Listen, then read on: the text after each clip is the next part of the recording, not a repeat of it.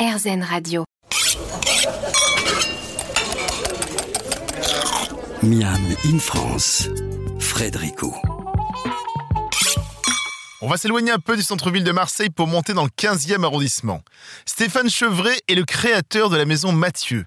Après avoir exercé quantité de métiers, dont banquier et responsable de crèche, il se décide à créer le seul et unique atelier de fumaison de Marseille. Et même le seul et unique atelier de fumaison de la région. Il devient alors sorisseur. La fumaison est une véritable méthode de conservation d'aliments, vieille de plus de 6000 ans. Ce n'est pas seulement bon, c'est pratique. Stéphane Chevret va donc dédier son temps professionnel à saler, à fumer et mettre sous vide du saumon, mais surtout des poissons de la Méditerranée. Dans une ville portuaire comme Marseille, je lui ai alors demandé, surpris, pourquoi d'après lui les sorisseurs étaient si rares en Provence. Eh bien, écoutez, on avait une fumaison à Marseille jusqu'à la fin des années 60. Et pourquoi on a arrêté de le faire? Parce que euh, les poissons de Méditerranée trouvaient leur place sur nos tables, sur les tables de nos restaurants, euh, très facilement, sans qu'il soit besoin de les conserver. Deuxième raison, on s'est quand même beaucoup moins préoccupé de jeter des poissons. On se disait, c'est pas grave, je vais vendre trois dorades, je balance toutes ces roussettes et euh, tous ces poulpes. C'est d'ailleurs pas une logique dont on est totalement sorti, mais c'est une logique qui parle. C'est-à-dire que quand je dis ça aujourd'hui, on se dit, ah oui, il faut faire quelque chose. Donc euh, moi, ça, fait, ça faisait euh, des années et des années que je, je faisais du saumon à titre privé, du saumon fumé, et j'avais bien mesuré qu'il y avait une rentabilité qui pouvait être trouvée en faisant ça, et je me suis décidé à me lancer. Et j'étais dans l'hésitation jusqu'à ce que j'apprenne cette histoire de, de salaison, de fumaison à Marseille qui avait fermé dans les années 60, et je me dis, voilà. Certes, je vais faire du saumon fumé, les Français sont les plus gros consommateurs, ma recette est fantastique, il est merveilleux, mais je vais aussi proposer une alternative, et moi je vais aller chercher les poissons des pêcheurs du coin, et je vais leur dire, allez, ton poisson, au lieu d'avoir trois jours de DLC, six semaines. Et en fait, c'est un acte de préservation, c'est un acte éco-responsable. hein. On limite. Il faut savoir que un quart du poisson qui est pêché est jeté avant d'être vendu. Bon ben, si jamais on avait plus de sorisseurs comme moi, on le jetterait pas, on le conserverait, on le magnifierait et, euh, et on s'en régalerait pendant plus longtemps. Donc aujourd'hui, le saumon ne vient pas de Méditerranée, ça on est d'accord. Euh, pour le reste de tout ce que vous travaillez, donc le poulpe, le sardine, c'est euh, le port d'à côté, quoi. Poulpe, sardine, maquereau, bonite, tonine. Vous pouvez m'expliquer un petit peu les différentes étapes pour vous acheter vos sardines aux pêcheurs Racontez-moi un petit peu, quand elles arrivent chez vous, qu'est-ce qui se passe ensuite? Mon, objectif est donc euh, de le magnifier en lui donnant une plus longue durée. Et pour ça, d'abord, il faut que forcément je le sale un peu. Sur la sardine, j'ai de la chance, c'est un poisson qui se sèche très bien, donc je le sale très très peu. Mais par contre, on a plus de boulot parce qu'il faut la, la vider, la désosser. On fait une petite sardine, il n'y a plus qu'à la croquer comme ça, il n'y a plus rien dedans. Et je les mets à sécher. Une fois qu'ils sont séchés, je les fume. Et moi, ma spécificité, je suis le seul fumeur que je connaisse qui va lui-même dans les vergers chercher ses bois de fumage et les ramener dans mon atelier. Et on va passer l'année, après les avoir bien fait sécher, à faire des copeaux et à faire des mélanges. Et je fais mes, mes mélanges aromatiques de fumaison. En fait, chaque arbre a une, a une essence différente et donc chaque fois, ça peut donner une fumée différente qui va donner un goût différent au poisson, c'est ça? Et oui, entre un figuier, un efflier et un pommier, il y a des arômes différents. Si je vous les mets côte à côte, vous les sentirez, mais d'une semaine sur l'autre, vous vous direz juste Waouh, c'est incroyable le fumage de, de Stéphane. Euh, Là, vous m'avez fait goûter euh, un petit peu juste avant que l'on commence à discuter ensemble euh, au saumon, qui effectivement est une belle finesse. Est-ce qu'on peut goûter une sardine? Vous pouvez me faire goûter une sardine? Avec plaisir. Allez. chercher une petite sardine. La sardine, je l'ai fumée ouverte pour qu'elle prenne tous les parfums de la fumée. Et ensuite, je la referme et je la remets dans un petit sachet sous vide. Donc, euh, bah, c'est- un objet qui en plus est très joli. On a sous les yeux la sardine, comme on a l'habitude de la voir, impeccable, toute dorée. Et c'est d'une grande facilité. Hop. Tenez Frédéric, servez-vous. Moi aussi. Je goûte. Un parfum sucré. Alors que On reconnaît bien effectivement ce, ce goût de sardine présent, mais il y a une vraie finesse. La, fumaison est très légère aussi, on n'est pas dans un gros... euh, voilà, parfois on va tomber sur, euh, sur des poissons fumés qui sont un peu coriaces, on va dire waouh, ça a beaucoup goût de fumée. Et là il y a une vraie finesse. En fait les deux ne viennent pas s'annihiler. c'est- Non, non, c'est c'est top. hein. C'est l'effet- C'est du bois d'arbre fruitier qui vraiment apporte beaucoup de douceur parce que je fume plutôt beaucoup. Et, euh, et ça apporte presque une sucrosité et un arôme qui est comme si très, très fumé avec un parfum doux. On a aussi une longueur en bouche, ça reste là, c'est très agréable. C'est délicieux. Vous n'avez jamais mangé de sardines fumées C'est véritablement du côté de la maison Mathieu que cela se passe. Restez avec nous sur RZN Radio. Nous allons à la rencontre de Marie Caffarel qui renouvelle complètement la charcuterie.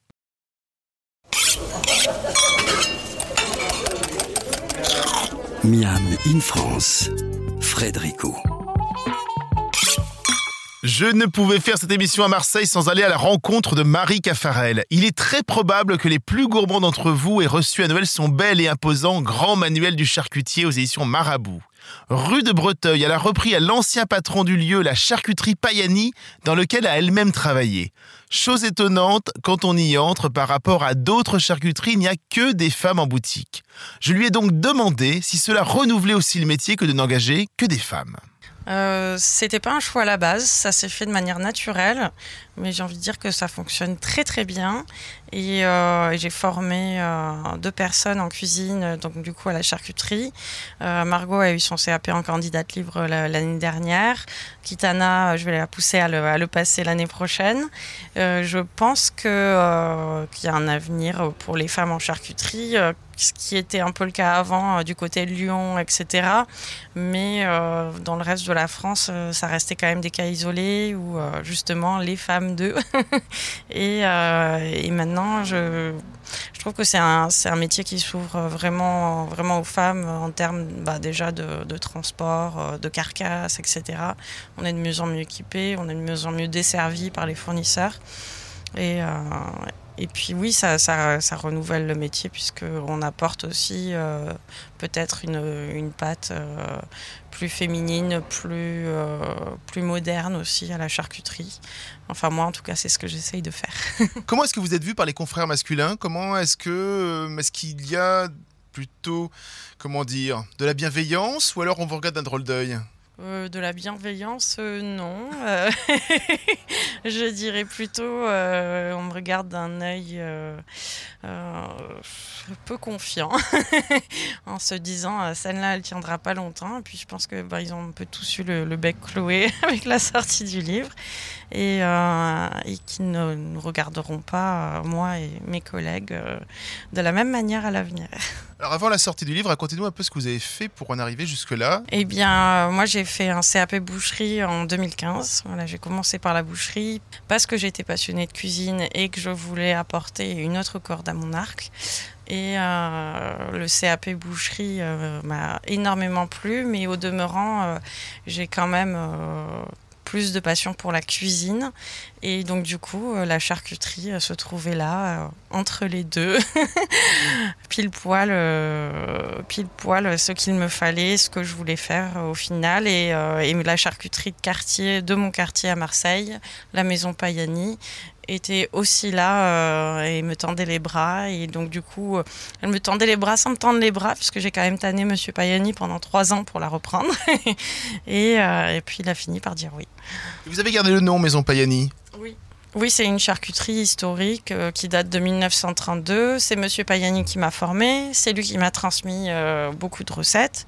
Et donc, euh, donc pour moi, ça avait du sens en fait de continuer la maison Payani puisque en fait tout le quartier les gens qui viennent chez moi viennent là depuis qu'ils sont petits et appellent la maison Payani. Je pense pas qu'ils l'auraient qu'ils auraient changé euh, le nom au demeurant, même si j'avais voulu y mettre le mien. Et puis finalement, je trouve ça bien en fait de perpétuer cette tradition-là et, et, de faire passer voilà les, recettes, la tradition. En, la, la, en lui donnant un petit twist moderne. Qu'est-ce que l'on apporte quand on est une jeune femme qui a quoi? Vous avez une trentaine d'années à peu près? Qu'est-ce que l'on apporte? Euh, bien on apporte euh, déjà une manière, on revoit, on revoit les bases, on baisse les, taux de sel, on enlève le sel nitrité, euh, on se met à apporter des herbes, des agrumes, des poivres, des épices. On se fait plaisir et puis, et puis on, on envoie un petit peu valser les codes et on se dit ben non en fait je suis pas obligée de faire comme ça, c'est pas parce que la recette traditionnelle dit que voilà, moi je fais euh, ma saucisse de Toulouse de, telle manière. J'y mets un peu plus de gras que les autres, mais je trouve que c'est plus moelleux, plus fondant, meilleur. Ça plaît pas à tout le monde. c'est ma, ma, ma touch. Et je, je fais des pâtés en croûte avec, par exemple, le poulpe, le cochon, le safran, la pâte à l'encre de sèche et à la fleur d'oranger. Euh, je fais des, croquettes d'agneau euh, euh, émincées avec de la menthe, du citron. Ça, enfin, on renouvelle un peu les codes. On, met, on met du neuf et, du fringant dans tout ça, bah, tout en gardant les, les, formats originaux, les terrines, les caillettes. Des créations comme les caillettes à la sauge et au cheddar, les saucisses morito, vous avez bien entendu, la prise en compte du végétal encore un arrêt presque total du sel nitrité, Marie Caffarel dynamite donc la charcuterie, mais elle n'oublie pas, bien entendu, les recettes traditionnelles, celles que l'on adore. On se retrouve juste après la pause pour la suite de l'émission.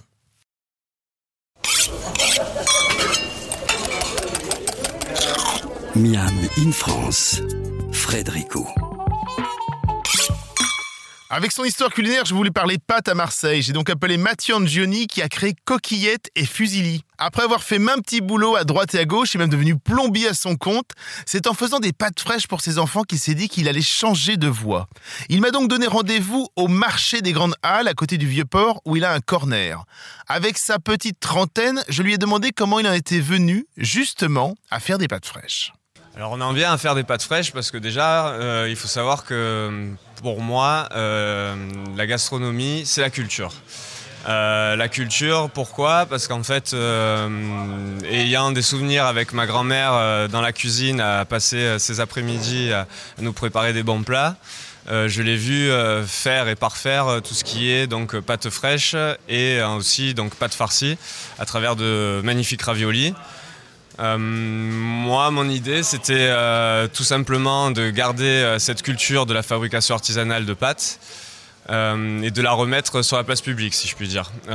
pourquoi? Parce qu'en fait, à Marseille, ben, Marseille, place forte de par sa situation géographique, donc un port qui accueillait beaucoup donc, de matières premières, notamment le blé dur, depuis le Maghreb. Euh, on a eu euh, dans les années 30 une forte installation donc, de moulins dits minoteries pour le blé dur. Et historiquement, c'est vrai qu'avec euh, Rivière et aussi Panzani, on a eu beaucoup de fabricants de pâtes fraîches. une grosse aussi migration italienne, donc ce qui induit aussi donc ce savoir-faire. Et dans chaque quartier auparavant à Marseille, on avait justement ces maisons, ces maisons artisanales de fabrication de pâtes et de raviolis quand on a une randonnée, comment justement on renouvelle un petit peu peut-être les recettes traditionnelles et puis des nouvelles recettes? Racontez-moi un petit peu. Alors sans grande difficulté dans le sens où toutes ces maisons ont périclité euh, par rapport ben, justement je pense euh, à la force euh, du grand distributeur, de l'industriel. moi j'ai juste eu quelque part à, mettre, à remettre en place des matières nobles, enfin à réutiliser si je puis dire des matières nobles. Euh, des produits bruts euh, de saison. Euh, une fois assemblés, on arrive facilement à faire un ravioli, notamment un ravioli aux épinards avec de la ricotta, si on choisit bien ses ingrédients. Nous, on travaille uniquement des produits bruts et frais. on sélectionne toutes nos matières premières, notamment la ricotta, qui est donc qui est en fait une ricotta du lait de Beaufort des vaches du Beaufortin qui sont utilisées en fait, enfin, dont on utilise le lait pour faire euh, le Beaufort, le fameux fromage. Euh, donc moi, euh, j'ai voulu d'abord faire une grande sélection des matières premières. J'ai voulu aussi faire une pâte très fine. J'ai voulu aussi dans nos recettes mettre plus de farce que de pâte. et ensuite, je, travaille donc des recettes dites traditionnelles telles que le épinard ricotta, comme dit précédemment. Et aussi, euh, mon côté un petit peu créatif euh, me donne envie parfois de sortir un petit peu des sentiers battus. Chaque euh, saison, vous avez de nouvelles recettes C'est ça. Donc chaque saison, plusieurs nouvelles recettes en fonction ben, de l'humeur et aussi surtout un point très important, c'est en fonction aussi de la rencontre de nos producteurs et de nos éleveurs aussi. C'est-à-dire que les lundis, les jours donc, où nos boutiques sont fermées, n'a pas peur d'aller voir justement l'éleveur ou le producteur, de partager avec lui bah, justement nous notre envie de découvrir son métier. Et lui justement, bien, bien content de faire partager tout ça, nous propose bien souvent soit des légumes oubliés, soit des méthodes de travail de produits. Et c'est vrai que c'est souvent en étant sur place qu'on a des nouvelles idées et l'échange fait que euh, on arrive à tous les jours à se renouveler. Vous faites des euros tout le temps, c'est comme le chocolat, quoi, les pâtes. Il y a à la fois un côté enfance et un côté, euh, voilà, on prend toujours du plaisir en mangeant des pâtes. L'avantage avec les pâtes, c'est que c'est quand même un produit de base euh, qui peut être le produit du quotidien. On peut euh, vraiment y faire euh, ce qu'on a envie en fonction de ce qu'on a dans notre frigidaire et en fonction de notre budget. Il n'y a pas de religion, il n'y a pas de distinction de sexe, il n'y a pas de distinction d'âge.